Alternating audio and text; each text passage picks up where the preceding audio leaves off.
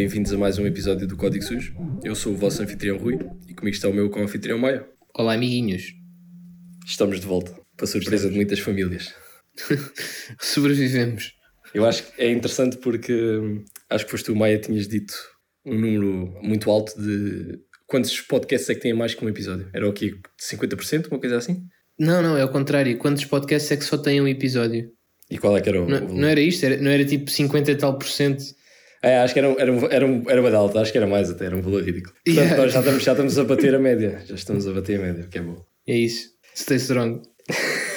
ok, pessoal. Ahm, estamos de volta, é isto. Ahm, temos que adaptar, temos uns temas interessantes para vocês hoje.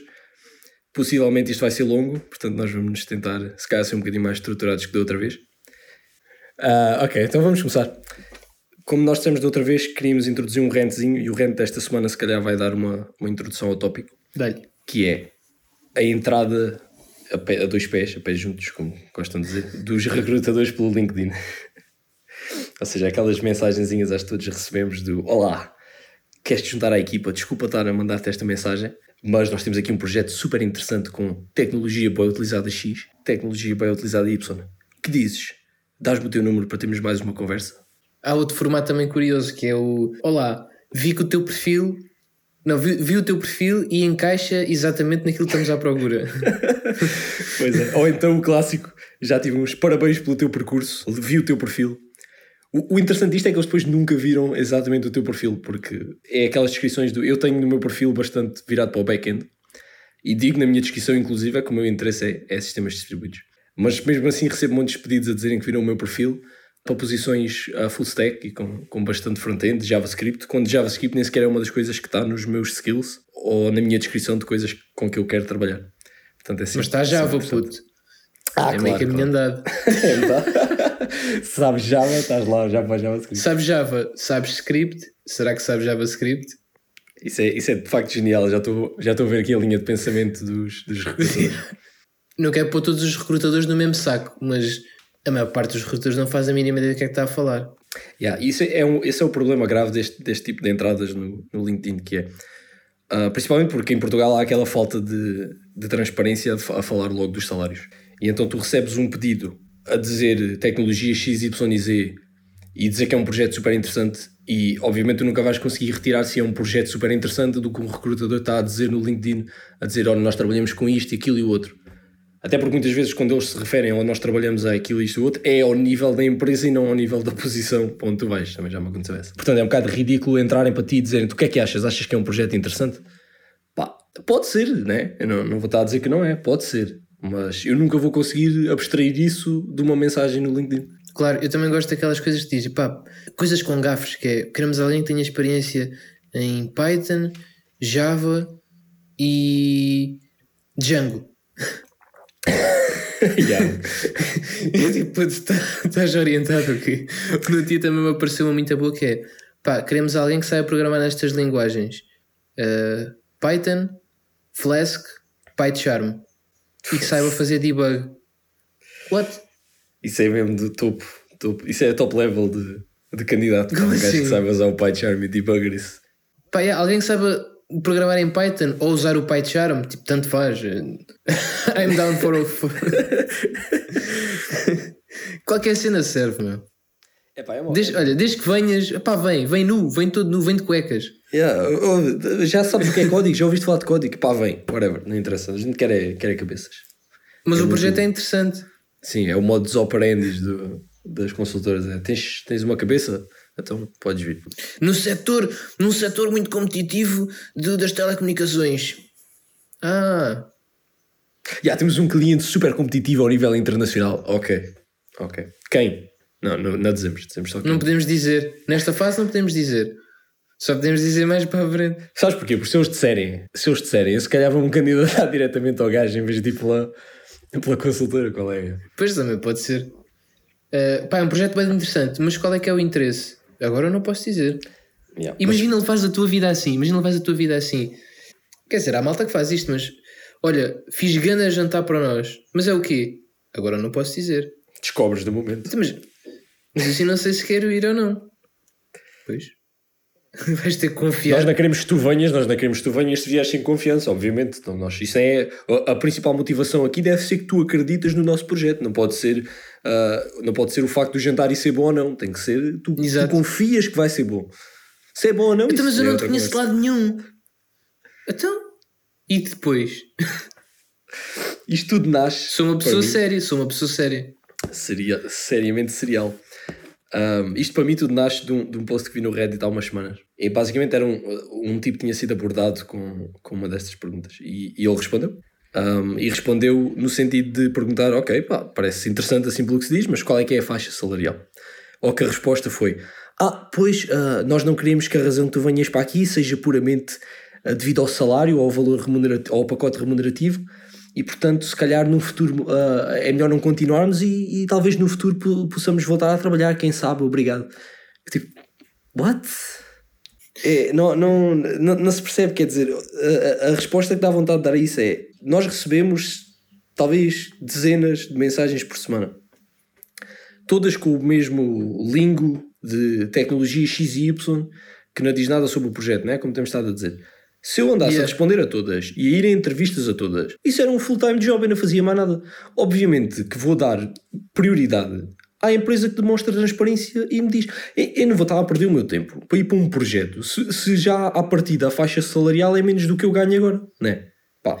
Sim, sim, epá, eu ainda tenho outra coisa a acrescentar a isso, que é se no, na primeira, no primeiro contacto que tu tens com a empresa já existe uma falta de transparência e até às vezes não é bem falta de, não é só falta de transparência, já é um bocado aquela coisa parece que estão a passar assim a mão nas costas. Epá, então o que é que será daí para a frente? Exato. Quando fores falar, olha, quero um empréstimo, quero um empréstimo, quero um aumento, pá, nós não queremos que venhas para aqui trabalhar só a pensar quanto é que podes vir a ganhar, né? Portanto, se calhar é melhor despedirmos-te. Bom, isto se calhar para nos dar o salto para o que é o tópico do episódio, que é o recrutamento. Yeah.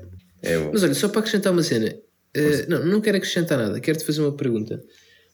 Uh, as pessoas, quando tu quando arranjaste os trabalhos que tiveste, tu és contactado que é só via LinkedIn? É a partir do LinkedIn que tu arranjas trabalho? Vais já à procura de outras cenas em sites de empresas? Como é que tu fazes para, para procurar novas oportunidades quando estás à procura? É eu acho que para mim, coincidentemente, por contactos do LinkedIn, só fui a uma entrevista uma vez. E até foi recentemente. Um, só fui uma entrevista por aí. E porque foi uma empresa interessante. Né? Normalmente os contactos um, do LinkedIn são pelas consultoras e eu, como já anunciei previamente, sou hater. Portanto, eu respondo politely, não obrigado. Uh, mas sim, eu normalmente a minha procura diria ou uso o LinkedIn para ver se posições, para procurar posições, ou uso. Recentemente tenho visto a landing jobs, mas é um bocado limitado ainda, parece-me, nos números de trabalhos que lá tem. O LinkedIn costuma ter mais coisas. Uh, ou então procuro em empresas que eu conheço e vou ver que posições é que têm e envio. E recentemente também dei por mim a ver no Stack Overflow Jobs, que até tem umas coisas interessantes, uh, e outros sites do género We Work Remotely por aí, mas isso é mais porque agora estou à procura de uma coisa, estou mais interessado no, no estilo remote internacional, né? portanto é, é essa uhum. a, a, minha futura direção que, o que eu procurei por aí. Mas acho que estar à espera, esses contactos do LinkedIn raramente dão em alguma coisa, a não ser que queiramos uma consultora. Epá, pois olha, eu vou-te ser sincero, raramente deixo alguém sem resposta no LinkedIn. Não respondo a quase toda a gente e cena mais parva é que não tenho já uma mensagem pré-definida. Escrevo mesmo sempre a mensagem à unha, que é uma estupidez, uma perda de tempo. Mas sei lá, ao mesmo tempo também tenho consideração pelas outras pessoas e acabo sempre por responder mais tarde ou mais cedo. Eu também faço e isso. As pessoas estão a fazer o trabalho delas, quer façam bem, quer façam mal, eu pelo menos tenho consideração. E curiosamente também não tenho, não faço as cenas pelo LinkedIn, tipo, também vou, às vezes vejo no LinkedIn, mas depois candidato-me no site da, da própria empresa. Uh, mas por acaso, este trabalho onde estou agora, fui contactado pelo LinkedIn e foi para aí a única vez que me contactaram pelo LinkedIn diretamente, tiveram a falar comigo, e que eu fiquei assim: epá, isto parece interessante. Isto realmente é uma cena que me interessa. Espera lá, tenho que responder isto com algum cuidado. E pronto, e segui a partir daí, fui mesmo caçado no LinkedIn. Mas acho que, acho que há a questão de certas empresas, ou seja, que não estão só a, a, abrir, a chegar ao trabalho e a spamar a mesma mensagem para, para todas as pessoas que encontram no LinkedIn, têm um bocadinho mais tato nisso. E são empresas mais focadas no, no produto, da, minha experiência. O problema das consultoras é que o modus operandi deles e o negócio deles é nós temos muitas cabeças para vender e, portanto, podemos atrair vários projetos E portanto acho que isso logo, Sim. só por si só, causa, causa essa questão de eles estarem só a spamar o, o teu LinkedIn com coisas, enquanto que empresas mais pá, que recrutam menos, se calhar têm mais status em quem é que enviam mensagens.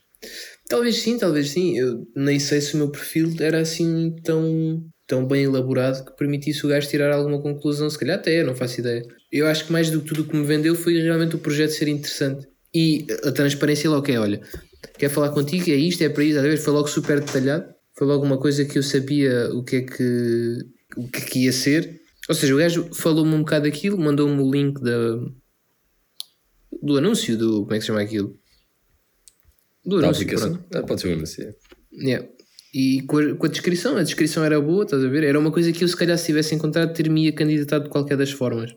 Ou seja, o gajo fez só o favor de me mostrar aquilo, quase. Exato. Mas foi, mas foi um contacto direto. Nessa situação, é o que estava a dizer, é mais fácil para esse tipo de empresas que estão a recrutar para uma posição super específica serem mais diretos com o que é que querem. Enquanto que as consultoras nem sempre, ou eu até diria na maior parte das vezes, não estão a recrutar para uma posição específica, mas para um leque de possíveis posições, certo? possíveis projetos. Porque tu não vais ser. Não estás, quer dizer, acho que às vezes até estás a ser contratado diretamente para ir para uma posição. Uh, mas muitas vezes estás a ser contratado para ir para o, para o livre da empresa, certo? Portanto, és uma ferramenta. És um consultor. É para seres enviado para, para uma empresa ou, ou até ficares. Não necessariamente ser outsourcing, né? pode ser in-house um, mas a ideia é que és uma ferramenta à disposição da empresa e, portanto, podes acabar a trabalhar num, num leque de diferentes posições. E, portanto, é mais difícil ser super específico. Olha, vais fazer exatamente isto. Uh, convém é que tenhas este leque de, de skills. Sim, e muitas vezes quando, és, quando são aquelas espécies de consultoras, mesmo que não tenham, uh, mesmo que não tenham projetos próprios que só forneçam a, a outras pessoas que pedem recursos humanos, muitas vezes tu ficas funcionário dessa empresa. Ou seja, tu vais trabalhar para uma terceira empresa. Imagina, é como se a empresa A falasse contigo e te recrutasse, mete no projeto da empresa B. E tu trabalhas bué da tempo na empresa B, mas se alguma vez isso acabar, tu vais para outra. Essa empresa A não tem projetos próprios, só fornece recursos humanos para outras empresas. Exato. Ah, e muitas vezes as pessoas que fazem isso nas consultoras acabam por trabalhar na, na empresa onde ficaram no projeto muito tempo. Ah, porque gostaram e, e, a empresa gostou deles e quer contratar. Mas não há garantia que isso aconteça, né? não, vão, não vão com essa ideia de, de ser isso que vos acontece. Eu até, curiosamente, no projeto onde estou, previamente, uh, isto estava a ser, era uma equipa de uma consultora que estava a trabalhar um, e foi passado para as nossas mãos. Uh, porque moveram o projeto para in-house. E, e basicamente eles foram-se embora, passaram para outro projeto. E acho que era um projeto que eles já estavam a trabalhar há uns anos, portanto não há garantia nenhuma. E eles são bons developers, não, não pela a minha curta experiência com eles, não, não tenho nenhuma queixa. Apareceram excelentes pessoas e excelentes developers, mas não houve garantia nenhuma que eles lá ficassem. Como é que tu achas que é o processo de recrutamento cá em Portugal? Além desta primeira abordagem, desta coisa de irem falar contigo ou tu te candidatares, como é que é propriamente o processo de recrutamento? Do momento até que envias o currículo e és selecionado até ao momento em que fechas uma proposta para ir trabalhar para um sítio. Eu, na minha opinião, há várias fases, mas queria saber o que é que tu achas sobre isso.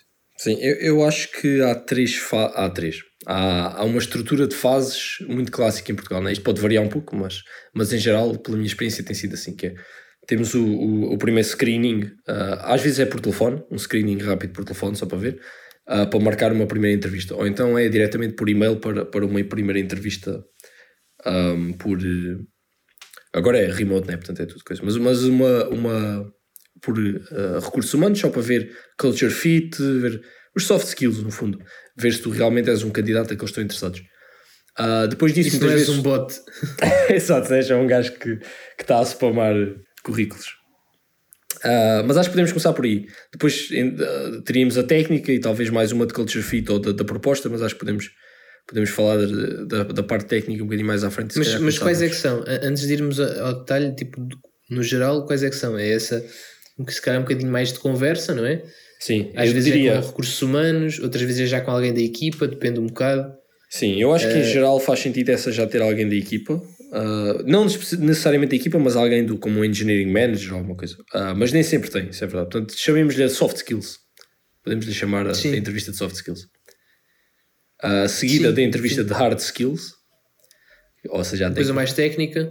Mas esta pode depender, né? Podes nunca chegar a ir a uma, porque há, há quem faça os, os chamados Code Challenges e, isso, e use isso como filtro. Mas, mas já entramos por aí. Uh, e depois dessa, da, da Hard Skills Interview, ou técnica, uh, há uma final que muitas vezes pode ser só cultural e depois uh, da apresentação da proposta, ou saltarem logo para a apresentação da proposta.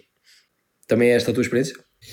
sim, é um, bocado, é um bocado por aí só assim para resumir também o que tu disseste e acrescentando aquilo que eu vivi também, é um bocado essa ideia de que inicialmente tens assim uma, uma primeira mais de conversa, dependendo da pessoa, mas é mais para ver quais são as tuas motivações, o que é que tu achas que pode. Também é uma oportunidade muitas vezes para tu saberes mais sobre o a próprio, próprio trabalho que podes vir a fazer. Eu acho que. Aliás, eu vejo as entrevistas de emprego como um, como oportunidades para eu saber mais sobre a própria empresa, porque muitas vezes só com uma, uma página de apresentação não se percebe o que é que se vai fazer. Então acho que é fixe ir perguntando mais coisas e às vezes as pessoas que estão a, a, a falar contigo nem sabem, depois têm que falar com alguém para te responder. E é fixe porque além de mostrares interesse, uh, estás a saber mais sobre o que vais fazer. Depois sim é essa parte técnica, às vezes é só uma, outras vezes são duas, outras vezes é por fases para irem excluindo candidatos. Uh, e depois uma última para. Uma, eu acho que quando chegas à última já estás assim mais dentro do que fora, então já estás naquelas coisas só de desempate. Sim, se chegares ao final já tens muitas boas perspectivas. É porque já está. Se, não, se chegares, eu digo que se chegares à entrevista final e não tiveres, e não tiveres proposta, é porque estás mesmo numa situação de desempate com outros candidatos. Yeah, é porque há mais tipo dois ou três gajos na mesma posição que tu. E, yeah. epá, e pronto, por algum motivo foram com o outro.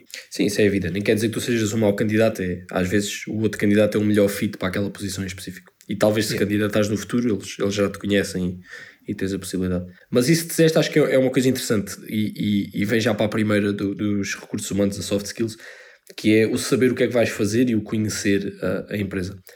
E, e, muitas vezes, quando vais para a primeira entrevista e é apenas com o pessoal de recursos humanos, tu não consegues sair de lá, pelo menos a minha experiência é que não consegues sair de lá com um real entendimento do que é que vais fazer. Portanto, é mais um, um ponto de vista de introdução do como é que é a empresa, né? conheces um pouco sobre a estrutura da empresa, sobre o que é que eles fazem, sobre como é que, como é que a equipa trabalha um pouco, ou como é que eles querem que a equipa trespasse uh, em termos de cultura.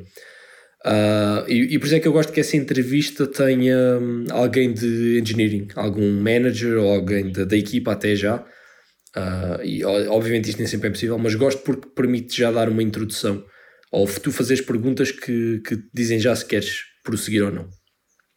Porque eu tenho, já tive a experiência de ter tido, eu até recentemente tive uma entrevista em que foi só uh, recursos humanos no início. E, epá, e a conversa foi agradável, muito agradável, gostei. Um, aquilo no fundo é vender o chouriço, né? Nós estamos ali a vender o chouriço. Um, entre aspas. Não sei se isto soa mal, eu sempre disse esta expressão, não sei se é uma expressão ou não, mas Pronto. É, Estás-te a vender como um produto. Um, e foi uma conversa muito agradável. Mas eu não retirei dali nada de exatamente o que é que ia ser feito, né? porque obviamente há, há, um limite daquilo que os recursos humanos te podem dizer do ponto de vista técnico da posição. Né? Eles, eles têm uma ideia geral do que é que é feito, podem falar das tecnologias, mas não passa daquela vertente superficial. E portanto fiquei sempre um bocado na dúvida. E eu, curiosamente, fiz essa entrevista, fiz o Code Challenge, uh, o Code Challenge passou e fui a uma terceira entrevista e essa terceira entrevista foi com dois engineering managers e eu continuei sem perceber o que é que ia fazer. Portanto, estás a ver que foi interessante. Pá, sim acontece. E eu acredito que muitas vezes eles estejam a recrutar, em vez de estar a recrutar, imagina, precisam de três back-end engineers, por exemplo. E estão a entrevistar boa da gente e vão selecionar três, mas para equipas diferentes. Todas as é. equipas já existem e são três equipas diferentes, por exemplo. Se calhar vai chegar a uma altura em que é tipo, epá, eu, eu também não te quero adiantar já o que é que vais estar a fazer, porque podes calhar numa das três equipas que eu tenho disponíveis. Agora, acho que há uma forma transparente de fazer isso e uma forma menos transparente de fazer isso. Se me disserem assim, olha, há três posições livres.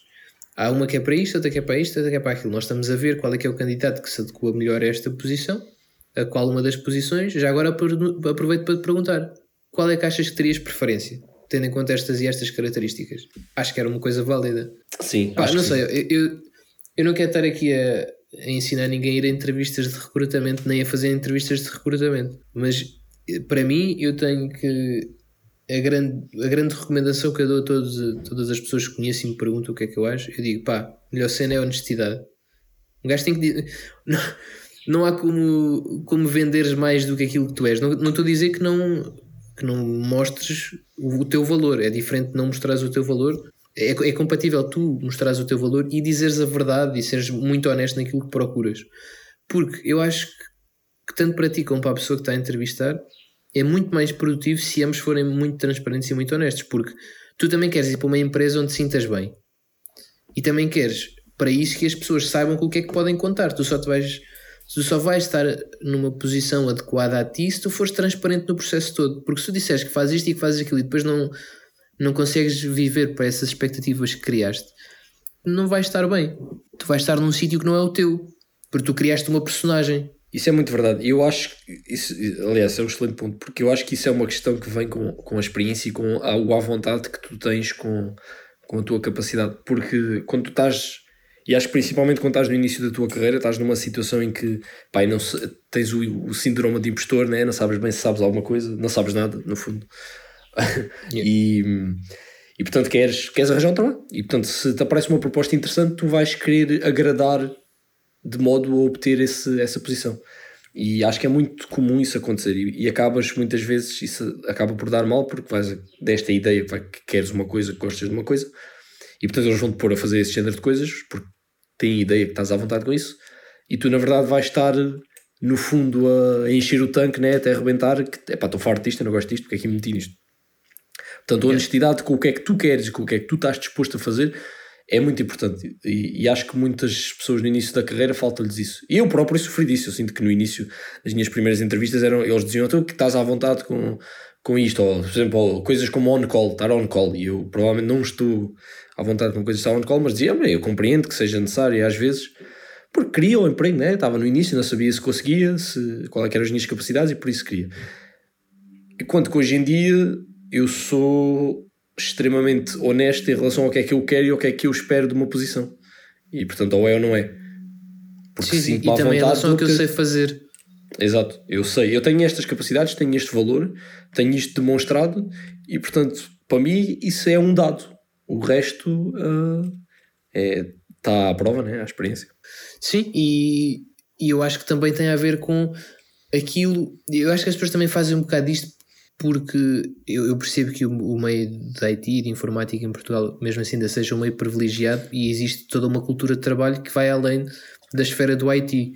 Uh, se tu quiseres um trabalho noutro sítio qualquer, tu tens que vender o teu peixe, estás a ver? Nós temos todos esta mentalidade um bocado de vendedor e, isso impacta em todas as áreas, não só nas que, estão, nas que são menos privilegiadas. E isso é normal, é, é, foi isso que os teus pais te ensinaram, é isso que tu vês as outras pessoas a fazer, não é? É um bocado. Está toda a gente aqui a enganar-se uns aos outros. Eu estou a dizer que este trabalho é do caraças e tu vais achar que este trabalho é a última cena aí que há para fazer, tu vais ser o aqui, sei lá, te vão, dar um Nobel por este trabalho que tu estás a aceitar aqui, porque isto realmente é a cena mais moderna e mais avançada que tu podes apanhar aí no mercado. E eles estão-te a vender uma superposição e tu estás a vender um super candidato. E nenhum nem outro é verdade. Sim, muitas vezes essas entrevistas são anedóticas né, nesse aspecto. E yeah, que é, parece que estão ali, estão a engatar o outro, estás a ver? Estás no Tinder, é o Tinder da, da IT. Yeah, Mas isso é uma estupidez, porque de parte a parte, eu não estou a dizer que é melhor ou pior estar de um ou do outro lado. Uh, é só porque, primeiro, isso tudo é uma falta de transparência de ambas as partes e eu sou altamente defensor de máxima transparência possível. E depois. Não, agora sério, o que é que estás à espera que aconteça depois disso? Exato. Então deixa-me fazer uma Quais pergunta. são as tuas expectativas reais? Exato, deixa-me fazer uma pergunta nesse caso. Estás a chegar ao, ao, ao alvo da minha pergunta, que é o que é que tu achas que deve ser o intuito um, destas entrevistas? Qual é o objetivo que uma empresa deva ter? Ou seja, o que é que uma empresa quer retirar desta primeira entrevista de soft skills? O que é que quer as in na realidade da nossa Não, experiência? O que é que, o que, é que eles deveriam? Epá, é na deveriam? minha opinião, primeira cena, diretamente, acho que é, relativamente às soft skills, é se, se é uma pessoa comunicativa, se está disposta a evoluir, a a desenvolver-se por iniciativa própria e, mais do que tudo, ser um, se se adequa à cultura da empresa.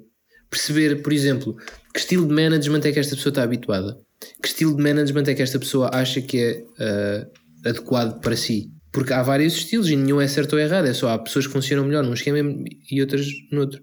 Porque imagina, eu sou o maior developer em uma linguagem que eu nunca usei, que é para não acharem que eu estou aqui a, a puxar. Elixir. yeah, aqui a puxar os meus galardões.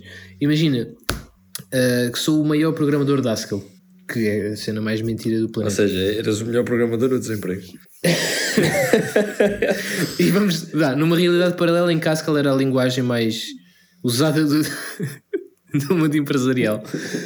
Só que era um gajo boeda introvertido e era um gajo que se, se me criticam alguma coisa no meu trabalho eu passo-me da cabeça e não consigo, não consigo trabalhar com ninguém, passo sou daqueles gajos que é, eu trabalho bem sozinho eu trabalho bem sozinho, eu faço o trabalho todo sozinho, eu trabalho pá, por quatro manos, estás a ver? Eu chego lá e faço o trabalho de quatro manos, tudo sozinho. É pá, não venham a falar comigo. Eu estou com os meus fones, não falem comigo, pá, não quero. Não quero, não sei falar com pessoas. Vivo numa cave. Tenho a barba grande, quer dizer, a minha barba é fraca, mas é uma barba longa. Está muito específico. Está muito específico. Tens aí alguma coisa que queres contar? Não, não, estou a tentar fazer uma, uma mescla de todas as pessoas que eu conheci assim. Tirando a parte do Haskell. Sim, acho que nunca conheci ninguém que, que escrevesse legitimamente Haskell. Yeah, e, e que vivesse disso. Não, pois isso está uh... a eh, deixar, né? Pelo menos em Portugal. Mas pronto, não vamos, não vamos perder aqui o foco. Imagina que és este super, super dev, estás a ver? Há um lugar para ti no, no planeta. Há malta que quer pessoas assim. E está-se bem, mas não são todas as empresas. Não vais para uma empresa que é super. Somos bué de amigos e bebemos cerveja à sexta-feira à tarde e nós estamos é de resolver os problemas numa mesa de matraquilhos e temos almoços de equipa todos os dias e vamos ao zoo ao fim de semana com as famílias. Tu se calhar nem tens família, tens essa barba gigante, ninguém quer estar contigo. e pá, estás a ver? Não é que tu não tenhas um sítio, é só que o teu sítio não é aquele. Da mesma forma que para esta empresa, não vão tipo, olha, vamos já fazer aqui um code challenge este gajo. Pá, este gajo é o gajo que sabe mais de tecnologia que a gente usa. A gente tem a contratar este gajo. Epá, também não é verdade. E eu, então por isso é que eu acho que este primeiro despiste é só esta pessoa, enquanto pessoa, não enquanto programador ou enquanto quer que seja, ou analista, esta pessoa era uma pessoa que seria fixe de trabalhar aqui nesta empresa. A mentalidade dela coaduna-se com a mentalidade das pessoas que já cá estão e, e eu, Todas as pessoas e todas as empresas vão criar subgrupos de pessoas que são mais assim ou mais assado. Uh, isso é normal, mas no geral, eh, todas as empresas têm uns valores para os quais se. têm uns valores e uma direção. Mais do que os, os, seus, os seus objetivos de negócio, há uma ideia de valor, de. Quando digo valores, não é de valor monetário ou de capital, é valores morais. Nós organizamos-nos porque queremos resolver X problema e achamos que para isso temos que ser assim assado e cozido e, e, temos uma certa forma de operar internamente, de comunicação. Há, há, empresas que são muito informais, há empresas que são mais formais. E esta pessoa que está a chegar aqui adequa-se a este sítio. Portanto, estás a falar, no fundo, de uma culture fit. Sim. Resumindo assim. E, uh... e, quando, e quando digo culture fit é um bocadinho mais abrangente. É culture fit e maneira.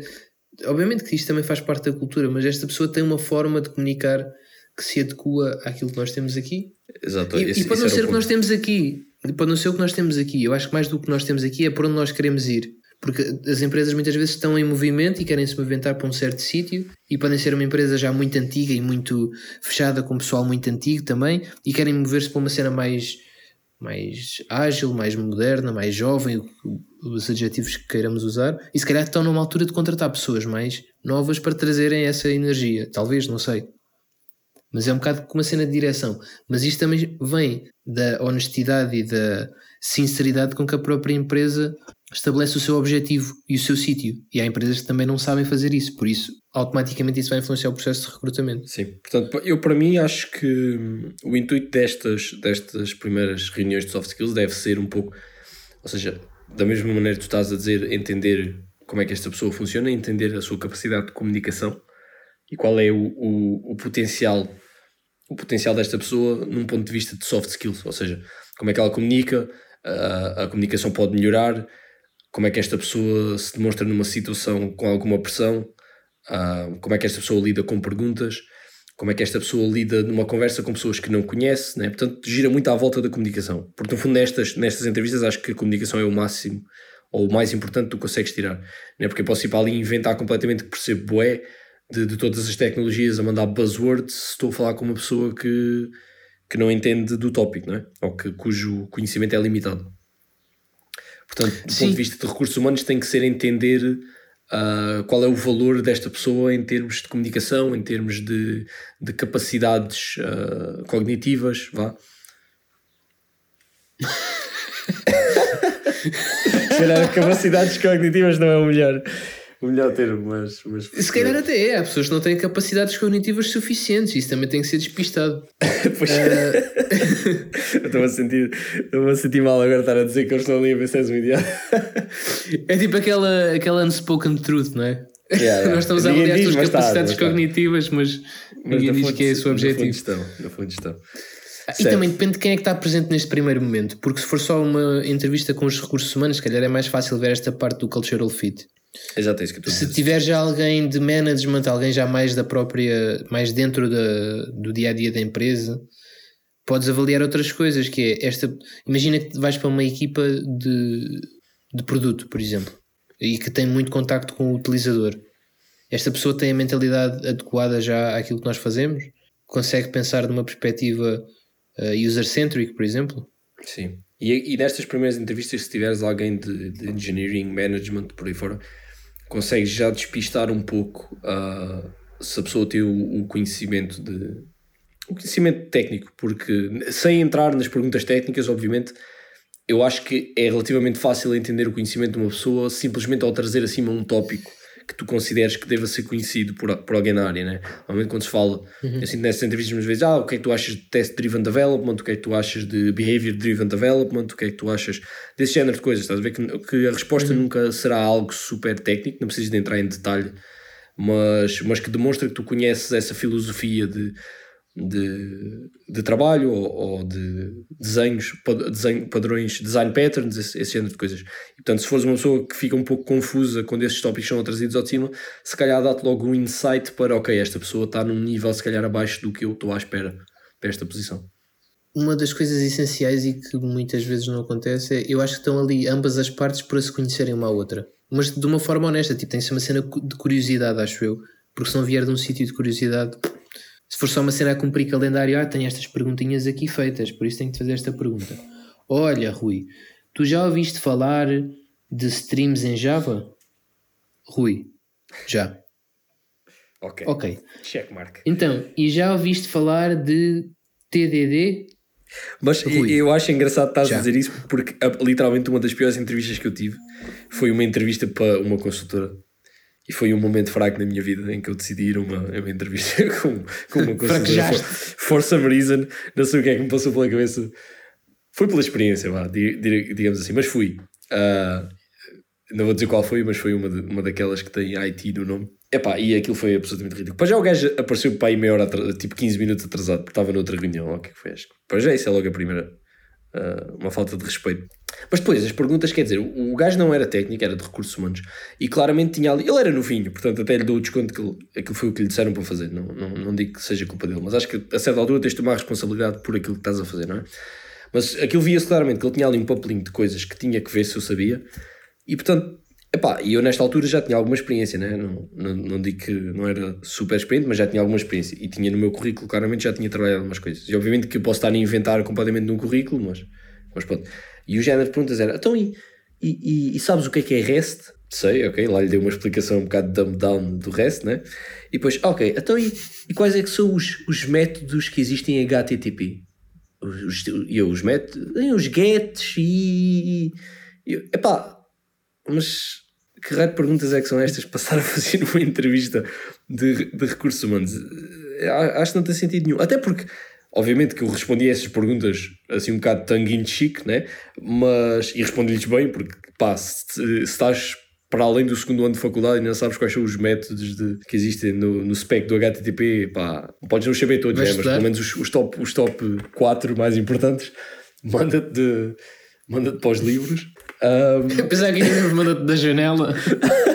não, manda-te para. Por acaso ia, mas depois adaptei. Manda-te para ser menos agressivo. Mas como estava a dizer, depois ele percebeu, ah, estas posições esta posição aqui, uh, estamos à procura de pessoal para uma posição também de tech lead, e eu, tech lead, não, não quer dizer, estás-me a perguntar o que é que é, uh, para além de não ter experiência para ser um tech lead, né? Uh, estás-me a fazer perguntas de quais é que são os métodos de, de, de HTTP e que estás à procura de um tech lead, há aqui alguma, há aqui alguma coisa que correu mal neste, nesta entrevista. há, aqui, o que é que isto não foi muito bem planeado, certo? O que é que se passou aqui? Uma ótima viagem. É, ia só dizer que não prossegui, obviamente, com, com, com, o resto da entrevista. Acho que podemos saltar então para, para a questão técnica. Acho que já falámos um bocadinho de, destas de recursos humanos, para também não, não afundarmos demasiado nisto. Sim. Saltemos para a próxima fase. Bom, assumimos que vocês são. têm os soft skills do caraças. Pá, vocês são pessoas simplesmente geniais que apaixonam. Em soft skills. Exato, apaixonam. foram bem honestos. Pessoa. Foram, foram, foram a pessoa mais honesta e eles também perceberam. Pá, uma transparência imensa. nós gostamos deste gajo.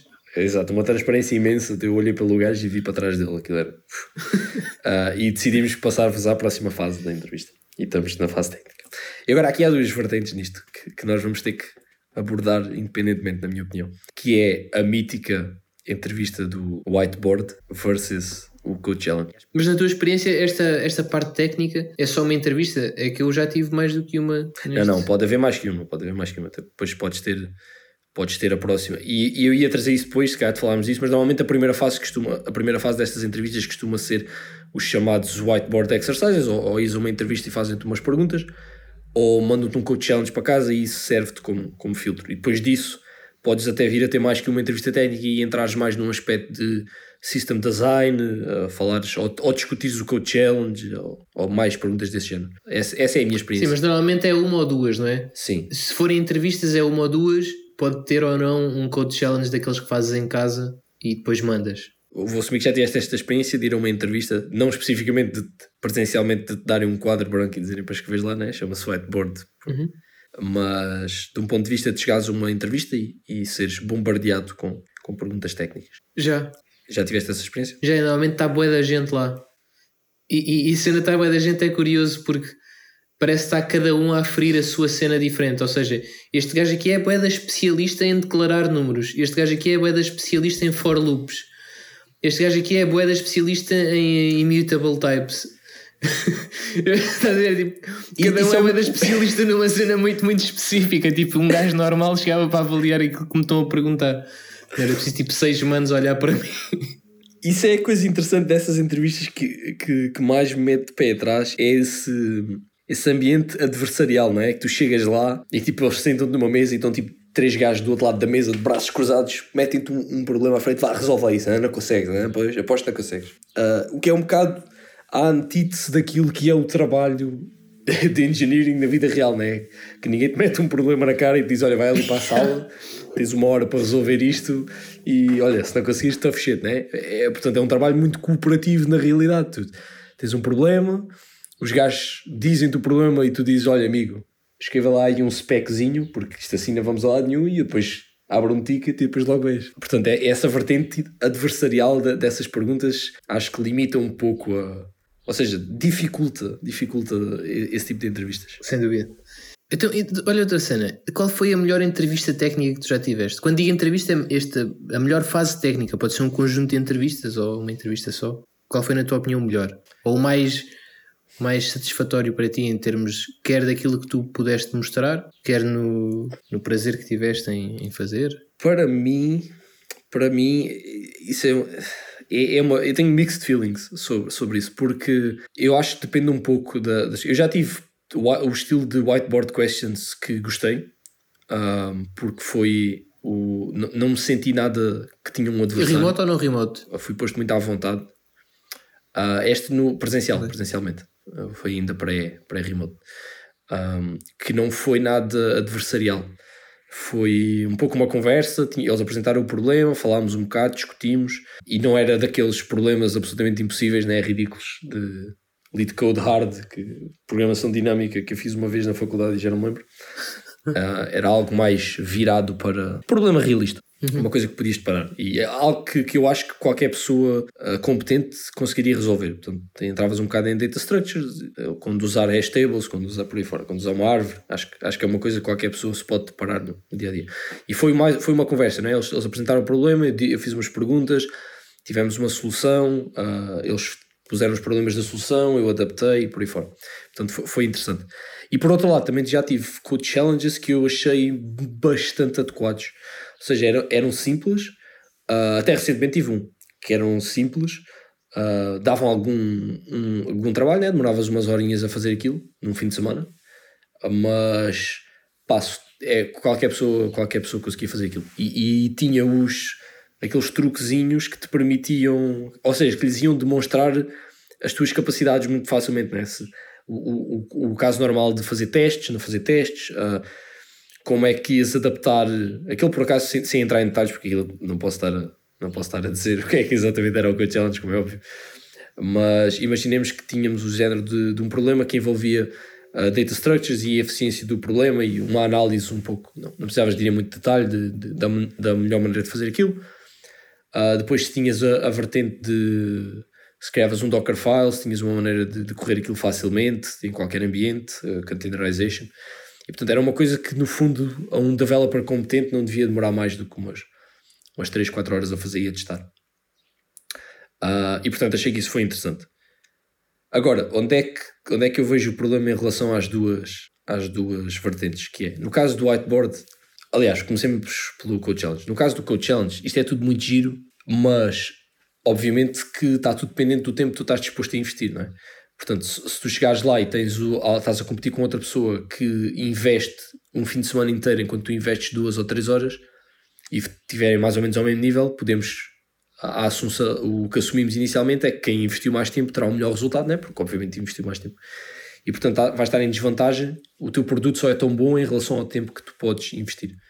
E portanto isso é um problema, porque se tiveres várias entrevistas, tens três ou quatro code challenges, pá, eu tenho uma vida, tenho trabalho, não vou dedicar semanas a, a, atrás de semanas a fazer code challenges ao máximo possível. Portanto, vou, vou, tentar simplificar. E depois também há a vertente do lado da empresa que é se tiveres 500 candidatos, não podes fazer nem analisar 500 code challenges. Claro. Como é, como e é ainda tens outro problema que é não é, garan não é garantido que tenhas sido tu a fazer esse code challenge. Exato, exato. E por isso é que estas entrevistas depois do Code Challenge normalmente têm uma discussão sobre o Code Challenge a seguir. Mas depois, em relação ao, só voltando, em relação à questão do whiteboard, é o whiteboard funciona muito bem e isto nasceu por causa das Googles e Facebooks, né? Para o use case específico dos Googles e Facebooks, que é eu tenho se calhar mil candidatos para uma posição, isto é a minha maneira mais eficaz de filtrar candidatos. Eu venho cá, trago uma hora, alguns deles, né? Estão aqui meia hora, uma hora, eu passo-lhes um problema difícil e eles desenrascam-se. E, e, tu até podes dizer, ah pá, mas o nervosismo e esse género de coisas, e quando tu estudaste, afetam isto, e portanto tu podes estar a filtrar candidatos que real, na realidade são muito bons e se calhar até seriam melhores que alguns dos outros, porque o trabalho muitas vezes tu vais fazer nem se relaciona com as perguntas a que respondeste. E eu respondo que, és a Google, tu podes te dar ao luxo de fazer isso porque tu tens uma quantidade tão ridícula de candidatos yeah. que filtras um bom não te faz nada, não tem problemas. E portanto, este método é super eficaz pelos. Agora, aqui está o, o lado contrário. Tu és o Manel Ambrosio em Portugal que desenvolve aplicações front-end em Flutter, mexe caixinhas no ecrã, se calhar não podes dar ao luxo de ir perguntar como é que se uh, como é que uma AVL tree funciona e para implementar o, algoritmo de balanceamento da árvore numa entrevista de uma hora. né? Tem que haver oh, aqui uma, um equilíbrio. Eu tenho que dizer isto, tenho que tirar isto cá dentro. Eu acho as entrevistas sobre algoritmos uma estupidez. Já disse, pronto, já disse. Desculpa. Tinha que dizer isto. Eu não discordo. É uma estupidez, meu. É uma discordo. estupidez por vários motivos. Nem sei para onde é que é de começar, mas é uma estupidez porque raramente, muito raramente, tu trabalhas em coisas que são assim tão críticas em relação uh, a esse tipo de algoritmos depois, raramente tu precisas de um algoritmo bem eficiente e não vais perder tempo a pesquisar e a, até a refinar para o teu caso, mas tens que fazer uma pesquisa, estás a ver? Uma cena um bocadinho mais académica nesse aspecto. Quando, quando aparece no teu dia a dia, dizes: Olha, preciso, preciso tenho esta X quantidade de dados, preciso organizar isto de uma certa forma, baseado num certo algoritmo, e eu vou ter que, eu vou ter que fazer um trabalho de estudo. Vou ver o que é que há, vou ver como é que, quais são as vantagens e as desvantagens para o meu caso, vou, vou fazer um estudo um bocadinho mais académico, perceber onde, onde, é que eu, onde é que eu me posiciono e onde é que eu posso chegar. e vou adequar ali uma solução. Se calhar vou fazer, vou pegar num algoritmo e usar, se calhar vou pegar num algoritmo e fazer uns ajustes para o meu caso. Isto é a realidade. E mesmo que, tua, que o teu trabalho seja boeda pesado em termos de algoritmos e tu tenhas que tê-los todos na ponta da língua, também não é bem assim que tu lá chegas. Estás a ver? E depois, se isto é para tu avaliares a minha capacidade de codificar algo, tu estás a desviar toda a minha energia para um problema que é um problema intelectual, de como resolver, de como desenvolver um certo algoritmo ou como conseguir, conseguir resolver um problema baseado numa solução algorítmica, quando o que tu queres ver é se eu tenho aquele skill de sei, sei escrever algumas merdinhas no, de código e sei, sei compilar e não sei o quê. Epá, não, não consigo perceber. Eu acho que isto também vem um bocado daquela cena de, das grandes empresas, da, da Google, da Netflix e da, do Facebook e dessas coisas, que é, os gajos faziam code challenges com, com algoritmos. Ouviu-se dizer que faziam. Não sabes bem para que posição. Não sabes bem que, para que posições é que eles faziam isto. Mas pronto, ouviu-se dizer que faziam. Então a gente também faz. Porquê? Pá, não sei, mas se eles fazem, não há de ser mau. É o que, fal, é o que falámos na, na, no outro episódio, que é as empresas seguem a maré. E a maré é decidida por estas, as FENG, as empresas de topo. E portanto, se eles fazem, nós vamos fazer, porque eles fazem. Yeah. Não interessa se faz sentido para o nosso use case. Se eles fazem, nós fazemos. Que era o que eu estava a dizer. Se tu vais fazer aplicações Flutter uh, para Android e para, para iOS e estás a arrastar caixas no ecrã, tu não vais não faz sentido para o teu use case uh, desenvolver algoritmos super específicos ou programação dinâmica, porque nunca vais deparar-te com isso no teu dia a dia. Yeah. Agora, eu tenho um bocado de mixed feelings com isso que tu disseste outra vez, porque eu concordo que ao nível de algoritmos é um bocado parvo, porque o, o, pensando o que é que um algoritmo é, um algoritmo é suposto ter um use case super específico e ser optimizado para resolver esse problema e esse problema Exato. apenas. Né? Então podes ter e podes dizer, há algoritmos mais abrangentes para, uma certa categoria de problemas, mas essa categoria de problemas por si só é super específica. Sim. E portanto acho que entrar em algoritmos específicos nesse tipo de entrevistas é um bocado redundante e parvo. Já agora, mas já não acho que nesse tipo de entrevistas fazer perguntas sobre estruturas de dados seja redundante. Está bem, mas são cenas diferentes. Sim, sim, sim, mas uh, normalmente há as duas vertentes, né? Eu acho que, agora, se tu me vais a uma entrevista, acabaste de sair da faculdade ou até estás a trabalhar há 3 anos e não sabes como é que uma, onde é que deves usar uma hash table e onde é que deves usar um array e onde é que deves usar uma árvore, pá, desculpa lá, mas não estás preparado para, para, para trabalhar. Porque isso são problemas com que tu te paras. Ah, outra coisa que me esqueci de dizer, que é, e muitos, muitos dos algoritmos que às vezes te perguntam, muitas vezes estão implementados já na própria linguagem. Ou, ou numa biblioteca zeca qualquer Tipo, ah, como é que, como é que tiras o último com uma, uma lista linkada? Como é que, como é que tiras a última posição de não sei o quê? Oh puto, porquê? Como assim? É vá, mas é, esse discordo, porque acho que é esse. Então, se tu, se tu me disseres, se tu me disseres, ok, tens aqui uma, uma AVL tree, uh, explica-me lá, desenha-me um algoritmo para, para balancear a árvore. Acho que isso é num nível completamente diferente inverte-me uma, uma linked list. Acho que são, são duas coisas diferentes. Certo, são duas coisas diferentes. Mas quantas linked lists é que tu vais ter que, que inverter no teu trabalho? Quanto, não, diz-me aqui, diz aqui, Rui, quantas linked lists é que tu já inverteste até ao dia de hoje para ganhar dinheiro? Diz-me. Não, diz-me, diz-me. Diz-me quantas. 10, 20. Zero, zero, um grande total de zero. Mas eu Quantos milhares isso, é que tu já fizeste em inverter já... link list, Rui? Partilha connosco, partilha connosco os teus segredos. List, todos os dias. Mas, mas a questão é, isso, o, o, é que não é ser, eu na minha opinião disso é que o, o, o objetivo de perguntar essas, fazer essas perguntas, não é especificamente que tu te vais deparar com, olha, tens aqui uma link list, pá, agora a gente precisa de inverter isto e ainda queremos inverter isto em ODN, em ODN ao quadrado, tipo, pá, mano, arranja-te. Uh, Portanto, vais, vais ter que ver. É, é, é, o objetivo de ver como é que tu consegues pensar, uh, ou, ou, que seja, abstrair a solução de, de um problema relativamente simples, não é? Porque, pá, inverter uma linked list é, se não sabem, se calhar go look it up, porque é simples. Há, há coisas mais complexas, obviamente. Portanto, tem que haver ali um certo nível de complexidade. E eu acho que é uma maneira relativamente rápida de, de perceberes um, ah, qual é que é o nível de conhecimento do teu interviewee Agora, lá está, tens que adaptar isso ao teu use case. Vou voltar, se calhar estou um bocado a insistir no Flutter, mas se tu és um front-end developer uh, para Android, a arrastar caixas ou em OutSystems ou whatever, tu não paras com estes problemas nunca. E portanto, esse, esse tipo de entrevistas cá deviam ser adaptadas ao teu use case. Agora, se tu és um back-end developer ou, e, e te paras com, com, com situações com, para além de fazer CRUD applications, né, o mais básico dos básicos, se calhar vais muitas vezes deparar com problemas de performance. Uh, talvez não a este nível, tenho uma linked list e estou a percorrê-la mal, mas vais ter que pensar uh, nesse tipo de coisas. E, e, eu tenho um exemplo perfeito para isto, de porque é que isto é um problema. Que é, não sei se viste, mas recentemente, aliás, recentemente quer dizer, porque o GTA V já saiu em 2012 ou 2013, ou o que foi? 13. 2013. E este ano, um reverse engineer, uh, se calhar dar um backgroundzinho antes disso, que é, o GTA V tem logins, login screens ridiculamente demorados, principalmente se tiveres um pateiro PC. Portanto, uh, pá, uma, uma coisa absolutamente impensável. E, e, eles não resolviam aquilo, um bug que já dura desde, desde, desde a gênese do jogo. E recentemente saiu um artigo de, de um reverse engineer que decidiu, pá, deixa-me ver o que é que se passa aqui e vou dar reverse engineer nisto. Ou seja, isto é um gajo que nem sequer tinha acesso ao código, né? é um reverse engineer. E o que é que ele descobriu?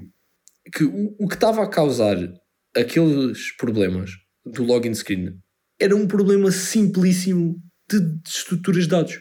Ah, eu vi isso, eu vi isso. Estava aqui yeah. um gajo não viste isso? Para, dar, para quem não viu, o que se passava era que para fazerem a filtragem, se me lembro corretamente, para eles fazerem a filtragem dos itens do jogo, ou seja, onload, eles basicamente iam abrir um, um JSON enorme, uh, corriam aquilo para dentro de um array e depois andavam a percorrer o array para ver se havia duplicados. Agora, qual é que é? Não sei se já pensaram, mas isto obviamente é o use case de uma hash table, né? mas pronto.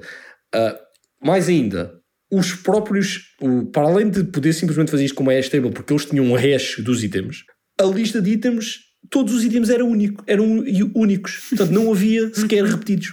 Portanto, se eles tiverem a, a, previamente feito esta análise, tinham rapidamente chegado a esta conclusão. E tu até podes dizer que aquilo era um problema da biblioteca que fazia load do, do, do JSON.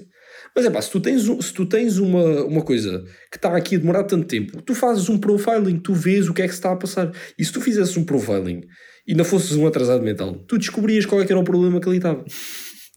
E isto teve que ser um gajo qualquer para resolver isto, passado 7 anos. E um gajo que nem trabalhava para a empresa. Exato, que nem sequer tinha o código, nem é só não trabalhava para a equipe. Ele nem sequer tinha o código. Ele deu reverse engineer daquilo, foi, foi ao assembly e descobriu aquilo. Agora, havia lá outro problema qualquer que também era deste género de coisa. Mas este, este até tu desculpa porque era, uma, era lá uma API do C, que era o string length, ou lá o que era, que Uh, sempre, que, sempre corrias aquilo, o gajo percorria a string toda para ver o length daquilo, não fazia cache do length, era uma coisa um bocado estranha, já não, não me lembro exatamente. Mas isto só para dizer que se tu és um developer e isto te acontece e és uma empresa como a Rockstar, alguma coisa está muito mal. É verdade. Então, Rui, imaginemos agora que tu me tinhas feito esta pergunta assim. Então, Maia, e tu? Qual foi a tua melhor entrevista técnica que já tiveste? Desculpa estar a desviar a conversa para, para isto. Mas Imagina, tu fazias esta pergunta, assim tinhas-te lembrado, assim, de uma pergunta. Calma, eu até faço. Não, não faças, não faças, faz de conta. Eu vou fazer de conta também. A minha resposta também vai ser faz de conta, não vai ser real. Então vou-te dizer qual foi a minha melhor entrevista técnica. Foi. Foi até mais ou menos recentemente, quer dizer, recente QB, em que nós vamos voltar à questão inicial da primeira entrevista em que eu estive a fazer aquilo consistia em duas entrevistas diferentes, em dois momentos diferentes, um mais virado para o código em si e outro numa entrevista de Systems Design. E nesta parte, principalmente do, da parte de código, eu achei muito interessante porque era, era um, foi-me dado um problema para resolver num tempo limitado. E eu acho que a cena do tempo limitado é fixe, primeiro porque a pessoa não tem o dia todo para estar ali a aturar-te, e depois porque também te traz um bocado para a realidade de tu podes fazer aquilo muito bem, mas se calhar é mais fixe chegares ao fim do que usar cenas boeda elaboradas nas, em cada uma das partes, não é? Porque se calhar se fores muito ao detalhe, depois não consegues chegar ao fim e logo aqui tu, tu terminas que tipo de candidato é que tens à frente. É um gajo que está orientado à cena do resultado de pá, prefiro chegar ao fim e depois iterar nesta solução do que ser um gajo que é boeda perfeccionista, mas demora boeda tempo a fazer as coisas. Mas o que eu achei mais interessante nesta entrevista foi uma sessão de pair programming com um gajo senior. E porquê é que isto é interessante? Porque esse é também o, modo de operar na empresa. Então o que eles querem fazer é: eu quero saber como é que tu és em, numa sessão de pair programming. porque nós fazemos pair programming na nossa empresa. Então vamos fazer aqui uma ação em que tu tens o teclado e, e eu vou estar aqui a ajudar-te. Vamos, estar, vamos chegar lá os dois. Então isto, epá, juro-te, eu, eu achei isto muito bom porque era muito adequado àquilo que se ia, que se ia fazer no trabalho. Permite avaliar, ah, isto a fazer partilha de ecrã, porque foi remote. Permite avaliar a maneira como esta pessoa consegue comunicar em relação aos problemas técnicos que tem, quais são as dificuldades, onde é que ela esbarra, o que é que ela consegue avançar. Uh, consegues logo detectar esta pessoa consegue fazer TDD? Eu não preciso te perguntar se sabes o que é que é TDD, eu vou ver se fazes ou não. Porque o problema é simples, o problema é simples ao ponto que tu consegues lá chegar. Ah, e o enunciado tinha um detalhezinho que era: havia certas questões que estavam subespecificadas. O que eu quero dizer com isto? Havia coisas que tu não sabias, que tinhas ou que assumir ou que perguntar. Isto é fixe, porque primeiro foi um momento muito interativo. Foi, acho que já não lembro se foi uma hora ou se foi uma hora e meia. Foi assim um momento muito interativo e era tipo: olha, mas não achas que é melhor fazer aquilo? E eu dizia: ah, talvez sim, mas temos estas opções, qual é que achas que é melhor? Pá, eu acho que é melhor esta. Então vá, bora fazer essa. Percebes? E era uma coisa que ia caminhando e de repente tu tens ali um. Tu consegues tratar muito mais além das capacidades técnicas daquela pessoa. E aliás, foi feito numa linguagem à minha escolha, que essa pessoa por acaso também dominava, mas era uma linguagem que não é usada na empresa. Porque não é isso que interessa, na verdade. E imagina, tu podes chegar ali e dizer assim. o teu modus operandi. Uh, então vá, bora começar. É preciso um. Pá, já não lembro qual é que era o problema, não faço a mínima ideia, mas era, tinha a ver com modelares um certo domínio e criares algumas operações sobre esse domínio. E primeiro, tu estás a criar algumas coisas, mas estás já a fazer testes para perceber se o que estás a fazer funciona. Tu consegues medir as expectativas com os testes que estás a escrever. E isto era um. E, pá, estamos aqui numa de dar conselhos, não é que eu tenha algum conselho valioso para dar a alguém, mas acho que o único conselho que eu poderia dar era: vais a uma entrevista de emprego com um code challenge deste género, pá, escreve testes, meu. Isso é um conselho yeah, em geral. Conselho em geral, não é só para este, é tipo no geral, pá, escreve testes. Porque, escreve testes, yeah, faz o favor à tua vida. Porque se escreves testes vai-te separar de metade, de metade não, pá, de 70% dos outros junior developers que estão no mesmo nível que tu. Porque eh, a cena de escrever testes e perceberes o, o quão fundamental é escrever testes num, num projeto grande empresarial distancia-te logo umas milhas de outros gajos, porque há malta que não entende porque é que se escreve testes, que acham. E não é só escrever testes é? Sim, é, quando diz escreve testes, é vai ver o que é, como é que se escrevem testes como deve ser e escreve testes como deve escreve ser. Escreve testes que façam sentido. é. Mas, mas sim, mas é muito importante. E, é. e eu gosto, gosto, gosto dessa abordagem. É porque é uma abordagem muito realista, estás a ver? É muito adequada àquilo que a empresa faz, é muito uh, transparente de parte a parte, mais uma vez, porque permite-te avaliar como é que eles estão à espera que tu te comportes e, e permite-os avaliar de uma forma também muito, muito, muito, muito, muito fácil aquilo realmente o que é que tu és e não és capaz. Epá, eu vou dizer isto outra vez: tu consegues ensinar qualquer macaco a fazer o que quer que seja, que seja técnico. Tu consegues ensinar, é o que O gajo não sabe, o gajo não sabe como é que funciona uh, Streams API de Java. Pá, dizes, eu li isto e experimenta duas ou três vezes, está aí um tutorial. Tipo, o gajo vai lá chegar, melhor ou pior, a malta chega lá. Mas estes, estas subtilezas de como é que tu interages com os teus colegas e assim são coisas mais difíceis de avaliar. E eu acho que neste caso em específico foi bastante bem sucedido. Além disso, o, houve também a parte de Systems Design, e embora não tenha sido tão assim, foi um bocado mais de pergunta acho e eu resposta. Antes de entrares por aí. Ah, desculpa, desculpa. Diz, diz. Mas só antes disso, queria só dar um último toquezinho em relação ao Code Challenge, que é quando é um último rant, que é um Code Challenge, a vantagem é que tens tempo. Portanto, se vocês fazem Code Challenges em que dão um daqueles sites da treta de fazer uh, perguntas e respostas e te dão duas horas para responder a perguntas random sobre bibliotecas random da, da linguagem que estás a fazer e depois uh, escrever snippets de código, mata-se, porque isso é a pior solução possível. Ou seja, ou faz, se queres fazer isso, faz o whiteboard e faz presencialmente para veres o pensamento da pessoa. Se não queres fazer isso, faz um code challenge e dá tempo. É só isso que eu queria dizer. Porque a outra, a solução de mandares para casa e limitares o tempo, tipo a, a uma coisa ridícula de como duas, três horas, é uma previsão. Pronto, yeah, é qual é que é o benefício? Né? Estás só a ter as desvantagens. Não há, yeah, é tipo, tens o pior de, de ambos os mundos. É, tipo, é, é, tão estúpido que alguém sequer pense nisso que me faz confusão. Mas já me deparei com isso, portanto. Isso, Sim, eu acho que isso também vem um bocado na onda de, de copiar soluções que não são adequadas para ti. Pronto, já disse. yeah, é, é, o despachar, é o despachar. É pá, faz lá aí qualquer coisa para este candidato. É, é um gajo dizer assim: pá, é, ver, imagina pá. que nós éramos os dois do, do, Departamento de Recursos Humanos barra de recrutamento de engenheiros. Eu virava-me para ti, Rui, e dizia assim: Rui, tens de agora recrutar aqui três engenheiros e perceber como é que vais aferir as capacidades deles. E tu, em vez de me perguntares, mas que capacidades é que eu vou aferir, dizes assim: Ok, está bem, eu vou fazer isso. E vais ao Google perguntar: entrevistas de engenheiros de software. Ah, diz aqui que é para fazer um, um whiteboard challenge, está bem. Então, olha, apontei aqui no meu caderninho: whiteboard challenge, está feito. Próxima etapa. Top 10 perguntas. Top 10 perguntas para yeah, entrevistas. Top 10 perguntas de, de whiteboard challenge. Oh, maravilha, está aqui um site que tem 11. É só tirar uma. Vou apontar. Top 10 perguntas de Java. De... Yeah, Ai, estás a ver? E, e, se fores nesta onda, se fores o, o, tipo de pessoa que. Pá, não é o tipo de pessoa que usa o Google, toda a gente usa o Google. Quando digo do Google, digo DuckDuckGo, passando aqui a publicidade. DuckDuckGo é o nosso patrocinador oficial. Não, não é, estou a brincar. Hashtag privacidade. Pá, o Google é só uma fonte de inspiração. Um gajo tem que sempre ser realista e perceber o que é que está a fazer, diria eu. Exato. Já fizemos o rent. Podemos prosseguir. Vamos falar da, da fase final do, do Tech Challenge, da, da Tech Interview, que é a System Design Interview. Disclaimer: começas a ver mais por, com, quanto mais experiência se tem, né? Quando és júnior, quando alguém te pede para desenhar um sistema. Uh, desenha-me uma coisa, tu desenhas uma base de dados, desenhas um web yeah. server e desenhas e um vais-te cagar todo a fazer ah, isso. ah, deixa-me só aqui acrescentar uma cena. yeah. Eh, outra coisa fixe daquele, daquele, daquela coding interview que eu tive, aquela que foi em pair programming, é que de repente tu ficas. Pá, não sei, há pessoas que ficam nervosas nas entrevistas. Eu raramente fico, mas às vezes fico um bocadinho, nada de especial, mas às vezes fico um bocadinho nervoso. Mas tu, quando estás a interagir muito com uma pessoa e estás a ter feedback, de repente todo e qualquer nervosismo que poderia existir desaparece, porque tu sentes-te seguro.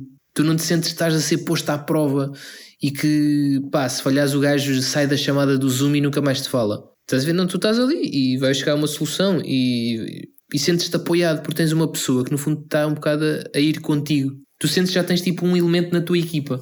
Isso é fixe. Pronto, desculpa.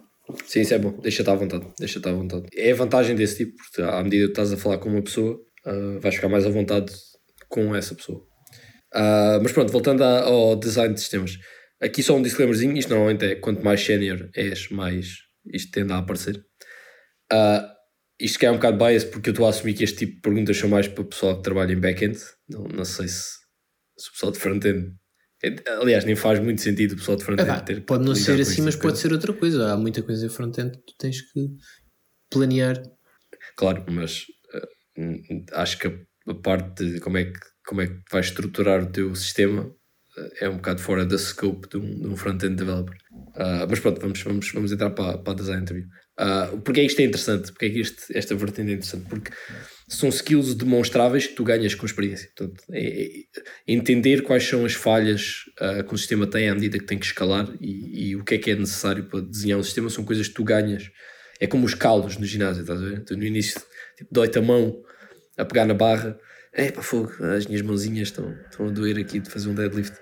E eventualmente ficas hardened by the pain e as, e Assumindo todos, desenhar sistemas. todos os software engineers andam no ginásio, o que é completamente ambicioso da tua parte. se, calhar, se calhar isto é uma metáfora, uma metáfora que só algumas yeah, pessoas tipo, vão. Nós temos 5 pessoas que estão a ouvir isto e essas 5 pessoas há meia pessoa que vai ao ginásio, mas ok. Perdoa, mas pronto, é, é, vai ser o meu exemplo, já não vou voltar atrás. Podias, mas, mas valia pegares numa cena que ninguém é faz, que é tipo cavar batatas, estás a ver? Está bem, uh, pode ser isso. Então, cavas batatas no início, as tuas mãos fraquinhas. Da enxada. e depois, eventualmente, calejam. Da enxada, exato. Eventualmente calejam e, e já não dói. E já sabes como escavar a batata. E portanto, aqui é muito por aí, no sentido em que quando chegas a trabalhar e te perguntarem: olha, monta-me lá aqui um sistema que faz X, para ti ok, o que é que eu fiz na faculdade em relação a isto? Nada, portanto, uh, se calhar fiz um, tinha um server e tinha uma base de dados e magia. Portanto, não, não estás a pensar em, em, em detalhes. E, e, e, eu gosto deste tipo de entrevistas, para mim é o meu tipo preferido de entrevistas porque é uma coisa que eu gosto muito, é System Design, sistemas distribuídos. Um, e permite muito demonstrar qual é que é o teu conhecimento de um ponto de vista mais abstrato Uh, para além de, ok, eu conheço bem, bem esta linguagem de código ou esta, ou esta biblioteca ou este, ou este algoritmo. E é uma coisa para a qual tu podes estudar muito eficazmente e podes praticar muito eficazmente. Portanto, eu gosto Sim, deste... mas é, podes praticar eficazmente, mas também só te vai chegar, só te vai levar até um certo ponto. Há outras coisas que só vêm mesmo Sim, com claro, o tempo. A experiência aqui é rei. A experiência aqui é rei. É já teres deparado com os problemas. Sem dúvida, sem dúvida.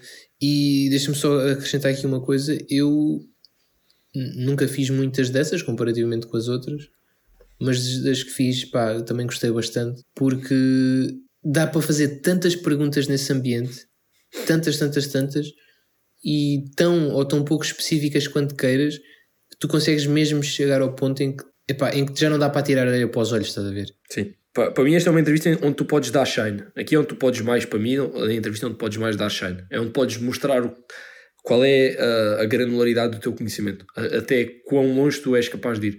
E podes meter a pressão neles aqui, porque eles, se eles te derem uma coisa muito broad, uh, ou seja, se eles não forem específicos ou não estiverem preparados para ser específico, tu podes entalá-los muito facilmente aqui. E eu, recente, eu até já tive uma dessas que foi: ah, olha, tens aqui um sistema que mais não sei o quê, uh, como é que tu punhas a base de dados? E eu, uh, então, mas quantos users, quantas queries, tipo, é mais reads, mais writes, tipo, uh, vai ser distribuído, vai ser uma base de dados, vão ser várias bases de dados, é um microserviço, monolith. Portanto, aqui eu, tu podes Sim. esticar os músculos.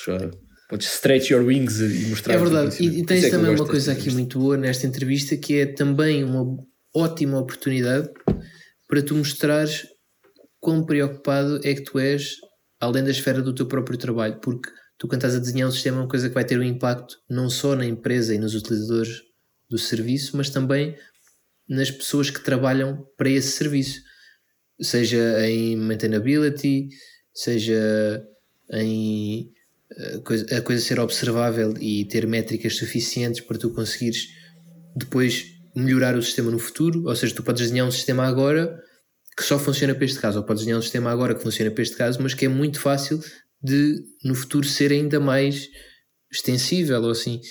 E esta é sem dúvida a entrevista onde mais do que tu dás respostas, um gajo tem é que fazer perguntas. É, é, pelo menos eu vejo assim, Exato. a ideia é que tu só vais dar a resposta quando a resposta for mesmo estiver à tua frente. Eu acho que em geral é muito importante tu fazeres perguntas em entrevistas. Fazer, faz o máximo de perguntas possíveis, uh, deixa a pergunta que eles te fizeram ficar o mais explícita possível. Mas isso aqui fica ainda mais exacerbado nesta, nesta entrevista, porque aqui o detalhe determina Sim, tudo. e a pergunta vem sempre, sempre, sempre, sempre, sempre, sempre, sempre uh, underspecified. Tu, yeah. é, aquilo, aquilo faltam sempre detalhes, porque se não faltassem detalhes, primeiro tu não ias lá fazer nada e depois se não faltassem detalhes era só, era só mesmo chegar lá e fazer uns quadradinhos e estava feito. Sim, até porque quando tu desenhas um sistema, tu tens que fazer essas perguntas. Exato, é, é muito. E te vai dizer: olha, vamos ter X, vamos ter X carga, vamos ter, vamos precisar disto e daquilo do outro. Não, é, tu tens um problema, propõe-me uma solução para resolver. E, e aqui tem que ser o mesmo. E tu, para resolver esse problema, tens que ter as variáveis todas e tens que procurar. Claro, e também na, a questão também da aproximação com a realidade. A realidade é que tu normalmente tens ou um lado de produto ou de business que chega com problemas para resolver. Dizemos: olha, nós queremos uh, nós queremos um sistema que faça isto. E isso é só o. Nós dizemos o what ou o que do sistema, o que é que ele faz, mas depois é a tua missão descobrir como fazê-lo, como lá chegar, o how, não é? E tu, para saberes isso, tens que, tens que ser específico, tens que chegar a coisas que sejam actionable, em que tu consigas pegar naquilo e fazer qualquer coisa. Se eu só te disser, olha, preciso de uma base de dados para registrar utilizadores, tu tens de dizer, mas quantos? Obrigado. Quantos? São 10? 10 chega um ficheiro é preciso consultar, não é preciso consultar, é registar para arquivo. O que, é, que operações é que vão. Qual é a carga? Qual é a Que operações é que se vão realizar nesta base de dados? Isto é para estarem. O tamanho dos dados, o resto dos dados que guardamos, né? esse tipo de coisas. Uh, throughput deste sistema. Quais são as necessidades? É, para, é uma resposta crítica, isto tem que responder tipo em milissegundos, ou um gajo pode pedir e depois vem para daqui a duas horas e chega a resposta. Um gajo, sei lá, tanta coisa, tanta coisa, tanta coisa é, é, tudo isto que torna esta entrevista super yeah. interessante. E, e, e, este é o palco. Aqui, quando chegares a esta entrevista, se chegares a esta entrevista e se a tiveres, estás no palco. E pronto, agora mostra o que és capaz de fazer, mostra a tua performance. Ah, e outra cena muito interessante também já me aconteceu, que é perguntarem-te coisas como, por exemplo, criarem-te limitações, que é, ok, este sistema como está desenhado, eu percebo que não havia grande hipótese, porque a mim já me perguntaram várias coisas, já me perguntaram para desenhar uma, um, uma ideia que que eles lá deram, mas também já disseram: olha, em sistemas que tu já tenhas utilizado, descreve mais ou menos como é que funcionava e propõe algumas melhorias. O que é que tu poderias mudar aqui? Que também é uma pergunta bastante interessante, que é Systems Design na mesma, mas deixa-te ali. Primeiro, tens mais familiaridade com o sistema em si, consegues demonstrar o que é que tu conhecias do sistema com que trabalhavas, que também é interessante. Epá, e depois tens que propor melhorias e às tantas chega a um ponto em que os sistemas como tu os conheces estão desenhados, há uma altura que já só dá para meter dinheiro naquilo. Já não dá para. Se imagina, tens aquele design, como é que escalas aquilo? Pá, é throwing money at the problem, como se costuma dizer. né? e, e depois às vezes perguntam assim, mas olha, não poderias ir por esse caminho. Não temos mais dinheiro. Tipo, temos, só temos este budget e temos que fazer mais com o que temos. Independentemente de quanto tempo é que envolve uma reestruturação, mas tens que ir por este caminho. Então, mas eh, eu queria usar isto e dizer, olha, essa tecnologia é muito cara, essa em específico não podes usar. Como é que tu farias o sistema como está, mas uma alternativa a este bloco aqui? Sim, é, é para teres a flexibilidade de ver como é que tu lidas com, com, com o obstáculo. Exatamente. Isso também é importante, como é que tu, como é que tu lidas com o desafio. Uh, como é que a ideia, há alturas em que a ideia é mesmo bloquear-te, chegas ali a um ponto que é parece que não tens saída. E depois eh, também já me aconteceu a cena do olha, chega a este ponto e tu, pá, mas isso é impossível. Então, olha, se é impossível, como é que tu comunicarias com os, com os teus stakeholders que não poderias seguir por este caminho porque é impossível? Como é que tu explicavas isto a uma pessoa que não percebe de sistemas? Já vai um bocadinho a uma cena um bocadinho mais periférica, mas ainda assim está relacionado. Tu às vezes tens que fazer isso. Tu às vezes tens que chegar e dizer: olha. Uh, depende do, isso já depende do ponto em que estás, né? Se, se fores um, um software architect ou um yeah. tech lead ou um advisor, technical advisor, aí isso já é totalmente dentro da vertente do teu trabalho, que é explicar o que é que é feasible e o que é que não é feasible. Exatamente. Depois cenas como uh, observability, uh, métricas, é? Isso é super importante. Como é que e a monitoring? Como é que tu medias, como é que tu fazias monitoring a este sistema? O que é que implementavas? Que tipo de informação é que é relevante aqui e que tipo de informação é que é relevante ali em termos de performance e, e possível detecção de erros e, e futura otimização? Bom, e com isto estamos a chegar ao final do que é o panorama do recrutamento normal. Mas, portanto, assumindo que saímos da, da Tech Interview, passamos para a entrevista final. Qual é a tua experiência com, com isto? Entrevista final, como assim? Quando te fazem uma proposta, quando. O que é que é a entrevista final? Isso é a pergunta para ti também. Ah, pergunta, ok. Ou seja, qual é depois de passares do, da tech interview, o que é que normalmente tu esperas que aconteça? Epá, ter algum tipo de feedback positivo ou negativo. Uh, às, vezes são, às vezes são 5, 10 minutos. Se for uh, só, só um pequeno feedback daquilo, daquilo que aconteceu. De, se, porque se chegaste a esse ponto, chegaste a essa entrevista, pá, idealmente deves estar a competir no máximo pá, com mais 9 pessoas, tu e mais 9, diria eu. Se calhar nem tantos. Se calhar és tu e mais 4, ou tu e mais 2 porque para as empresas depois também é. Talvez, é. Se calhar estás tu e mais três. Pá, tu e mais três pessoas, vamos pôr assim. E já estão ali nos detalhes, não é? Querem o candidato mais competente, há várias coisas a medir, diria eu. Eu acho que por mim, depois disto, há duas possibilidades. Ou prosseguimos para uma final entrevista de, de culture, já sabemos as tuas capacidades e vamos falar um pouco uh, sobre como é que correu, o que é que nós achamos, o feedback, como tu estás a dizer, e sobre o que é que nós esperamos e podemos acertar detalhes. E depois disso passar à, à, à proposta, à oferta. Sim, sim, sim. E muitas vezes, muitas vezes nesse momento é quando te fazem a proposta.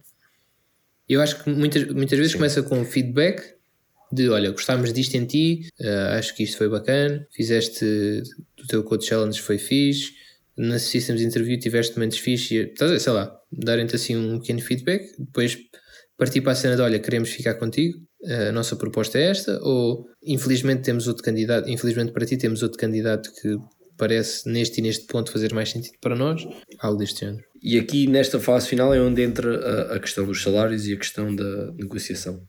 Uh, e isso em si é um tópico. E yeah, isso vai ser outro episódio. Portanto, se calhar vamos concluir. Sim, sim, essencialmente, para quem não está tão familiarizado com isto, existem estes três momentos, diríamos nós, não é?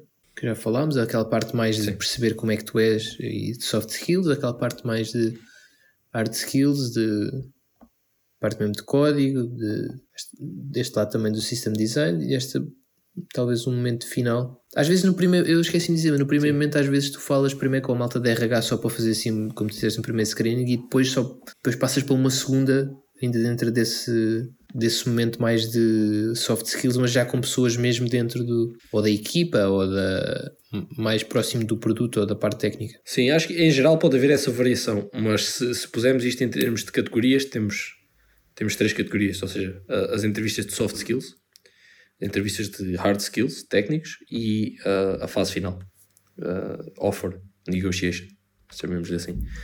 Uh, acho, acho que é um bom né? Portanto, é, acho que é isso que em geral devem esperar. obviamente, cada empresa ajusta ao seu use case, mas Se, se se prepararem para este tipo de entrevistas, estão preparados. Se se prepararem para estes três momentos, não necessariamente nesta ordem e desta forma, estão preparados para, Então, olha, para uma entrevista. vou deixar uma última questão para ti, que é, na tua opinião, e se tivesses que aconselhar alguém, dirias que as pessoas se devem preparar para as entrevistas de emprego? Estudar para as entrevistas de emprego? Eu acho que deve haver algum investimento em termos de preparação para a entrevista. Ah, e obviamente que isso vai depender um bocado do que é que é esperado, e se calhar isto até podia ter sido uma coisa que nós tínhamos dito na questão das whiteboard questions, que é, ah, no fundo, eh, essas whiteboard questions são, podem ser equiparáveis a um teste de algoritmos da faculdade. E, portanto, quanto mais velho tu fores, se calhar mais afastado disso estás.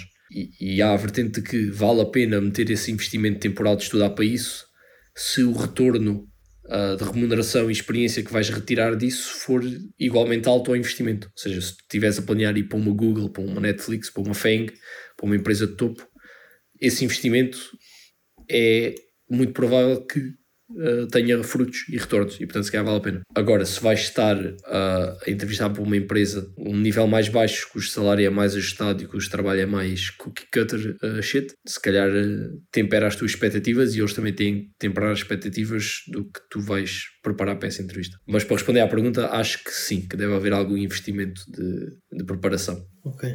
Eu acho, eu tenho uma opinião parecida, mas um bocadinho diferente. Eu acho que, primeiro tudo, nesta área e no geral na vida, só deves fazer as coisas para a qual achas que és indicado, seja por, porque queres fazer ou porque tens o perfil certo. Então, assumindo que tu já estás numa entrevista para um trabalho para o qual queres ter, queres que seja teu, eu acho que sim, que deves estudar. Eu acho que isto não retira honestidade ao processo, bem pelo contrário. Acho que mostra que tu consegues ser um gajo competente porque consegues ir à procura de soluções. E, e soluções às vezes é, ok, vou estar a fazer uma entrevista na linguagem Y que não estou tão confortável. Pá, vou estudar. Não, acho que sem dúvida que não retira transparência nenhuma ao processo. E desculpa interromper, porque obviamente que, e eu até já me deparei com isto, que é candidatar-me a uma posição em que ah, eu ainda não tive experiência com a tecnologia que vai ser usada.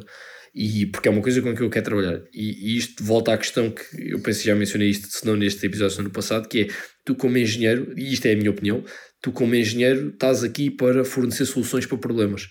E portanto, como engenheiro, vais ter que passar a tua vida a aprender e a preparar-te para, o- para o que vem. E tens que, e tens que estar preparado uh, para estudar e aprender o que é necessário. Ah, e portanto, não acho que aquele tipo de pessoas que se limita a olha, eu sou um Java developer e ponto final, ah, seja um bom engenheiro e nem tenha o, o proponente para isso. Pode ser um bom engenheiro, pode não ser tão bom quanto poderia ser. O que eu vou dizer é, há use cases para isso, né? há pessoas que se, especi- que se especializam especificamente numa coisa, por exemplo, pode ser um consultor de Oracle e és aquele gajo que é chamado para empresas que usam Oracle e tem aquilo absolutamente ali num ponto em que tu precisas de um especialista para ir lá ver daquilo. E há use cases para isso. Mas eu vou dizer que a grande maioria não quer um, um- das empresas não quer um especialista. Ou seja, a grande maioria dos trabalhos não vai requerer um especialista num só tópico, mas sim alguém que tenha a capacidade de, de, de alavancar o seu conhecimento para, para a próxima coisa Yeah. Que, que aparecer. É isso. Eu, eu acho também outra coisa em relação a isto da preparação. Seja a preparação aquilo que tu achares que é certo preparar. Pode, para mim pode ser uma cena, para ti pode ser outra, mas preparar sim. ah, porque epá, é uma cena que pode determinar se tu vais para o trabalho que queres, se vais ganhar aquilo, se calhar vai fazer um upgrade na tua vida financeira. Pá, porque é que não estás de preparar? E eu ainda tenho outra coisa mais acrescentar a isto, que é se toda a gente se preparasse, o nível exigido poderia ser maior e todos beneficiaríamos disso. Ou seja, estamos a falar de uma, uma atitude microscópica que pode ter um impacto gigante no setor inteiro no país. Concordo, seria um aumento de Yeah. possivelmente um aumento das capacidades e de, de, daquilo que é esperado dos Yeah. especialistas em Portugal. E eu Mas eu também tenho a acho que impressão que em geral as pessoas até se preparam para as entrevistas. Se calhar é um bocado biased, se calhar é um bocado Não, mas eu acho também que sim. E mas, acho que sim. umas mais, outras menos, também depende das necessidades de cada um. Mas há, há sempre um ou outro cromo que vai à campeã e tipo, não, não, sei tudo. Por isso, se esse cromo nos estiver a ouvir, puto, não sabes. De facto, não sabes nada. Mas olha, se calhar vamos, vamos fechar por aqui. Eu só queria É, deixar sim. uma questão no ar. vamos, vamos. uma questão que se calhar vai ficar sem resposta, que era e tu, Rui, onde é que te vês daqui a 5 anos?